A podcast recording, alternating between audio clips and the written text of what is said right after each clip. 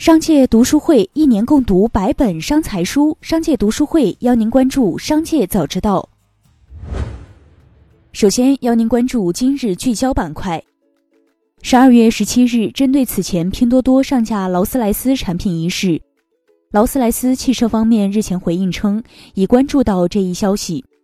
该行为是拼多多平台和商家的个人行为，与劳斯莱斯汽车品牌无关。据报道，劳斯莱斯方面同时表示，在不伤害消费者利益和劳斯莱斯品牌形象的前提下，我们愿意看到电商平台和商家针对产品销售和宣传的不同尝试。十二月十六日，亚奥理事会第三十九届全体代表大会召开，会上，亚奥理事会通过了杭州亚组委提交的关于优化竞赛项目设置的方案。在保持四十个大项不变的前提下，增设电子竞技、霹雳舞两个项目。其中，电子竞技与棋类项目同属于智力项目，霹雳舞属于体育舞蹈大项。这意味着电子竞技和霹雳舞正式列入杭州亚运会竞赛项目。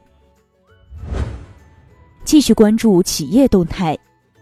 近日，杭州哥老关滨江龙湖店一批次牛蛙被检出呋喃西林代谢物不合格。其工作人员称，供货商提供的牛蛙要经公司检测合格才能售卖。本次问题牛蛙为公司还未检测的被检蛙，还未售卖。而工作人员对未检测的牛蛙为何出现在店里的问题避而不谈。杭州市滨江区长河市场监管所所长黄勇表示。调查过程中没有反馈有被捡挖，此前日常检查中也没有发现过，没听过有被捡挖的说法。从多个信源获悉，原今日头条企业发展高级副总裁柳珍已于近期加入元气森林，负责元气森林海外业务。这是元气森林近期第二次引入高管，上一个引入的高管是原瑞幸咖啡 HRD 冉浩。瑞幸咖啡将支付1.8亿美元，就美国监管机构对他做出的会计欺诈指控达成和解。瑞幸咖啡董事长兼首席执行官郭锦一表示，与美国证券交易委员会达成的这项和解，反映了我们的合作和为补救而做出的努力，使得公司能够继续执行其商业战略。公司董事会和管理层致力于建立一个强有力的内部财务控制系统。并在合规和公司治理方面坚持做到最佳的实践。近日，网红燕窝品牌小仙炖关联公司北京市小仙炖电子商务有限公司被北京市朝阳区统计局行政处罚，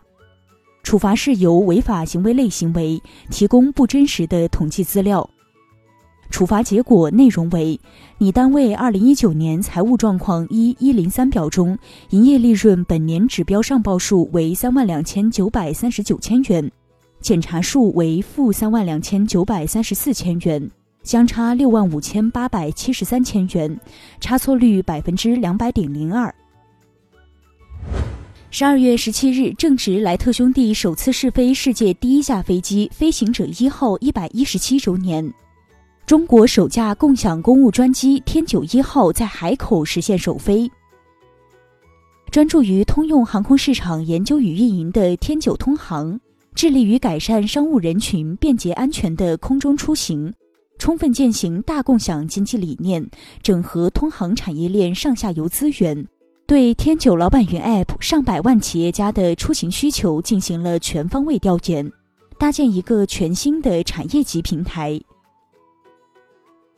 未来，天九通航计划在全国三百个地级以上城市设立基地，机属通过天九通航 App 接入共享机队网络，使企业家的出行计划将不再受航班限制。通过购买共享专机，企业家更收获了一个高端专机基础社群和商务社交平台。额外获得了一个高端商务朋友圈，轻松与平台上百万企业家人脉、商机、资本等资源随时链接。接下来将目光转移到产业纵深领域。根据国家发改委消息，新一轮成品油调价窗口将于十二月十七日二十四时开启。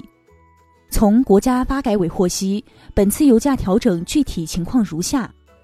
汽油每吨上涨一百五十五元，柴油每吨上涨一百五十元。全国平均来看，九十二号汽油每升上涨零点一二元，九十五号汽油每升上涨零点一三元，零号柴油每升上涨零点一三元。按一般家用汽车油箱五十升容量估测，加满一箱九十二号汽油将多花六元。报告指出，二零一九年上海市的住房公积金缴存单位数在全国城市中排名第一，达到四十二点六七万个。是第二名北京市的两倍还多。上海住房公积金个贷笔数达到十四万笔，几乎是第二名北京的两倍，遥遥领先全国所有其他城市。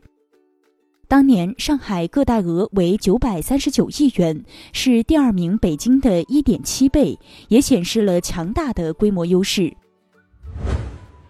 近些年来，随着中国制造、中国文创 IP 和国潮文化在国际市场上影响力的提升，中国原创 IP 也走出了国门，输出国外。以盲盒为代表的中国潮流玩具正在海外走红。报告显示，盲盒线上消费呈爆发式增长，消费增速达百分之四百以上。被业界视为微信最大竞争者的五 G 消息正在快速推进。记者十六日获悉，中国电信、中国移动、中国联通均已开启规模化部署五 G 消息。五 G 消息有望成为首批为个人用户所见的五 G 应用之一。中兴通讯副总裁王权认为，五 G 消息不仅依赖于运营商平台能力、技术能力、运营能力的持续优化和提升。更重要的是产业链的构建和生态圈的打造。最后，一起关注国际视野。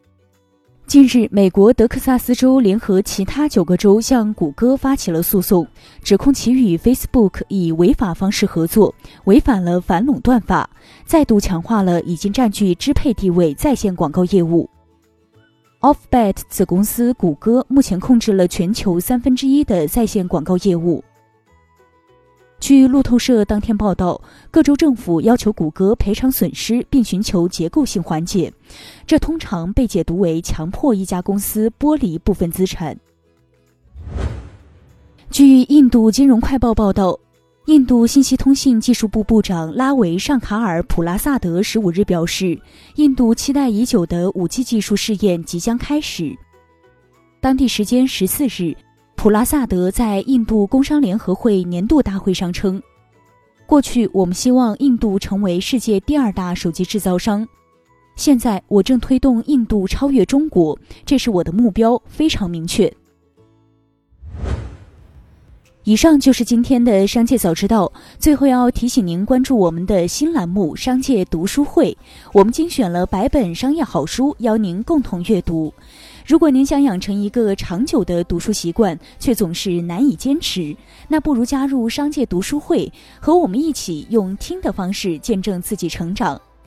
现在加入商界读书会还有精美礼品，马上打开微信搜索并关注“商界食堂”公众号，回复“读书会”就可以了解加入了。期待在商界读书会与您相见，感谢收听，我们明天再见。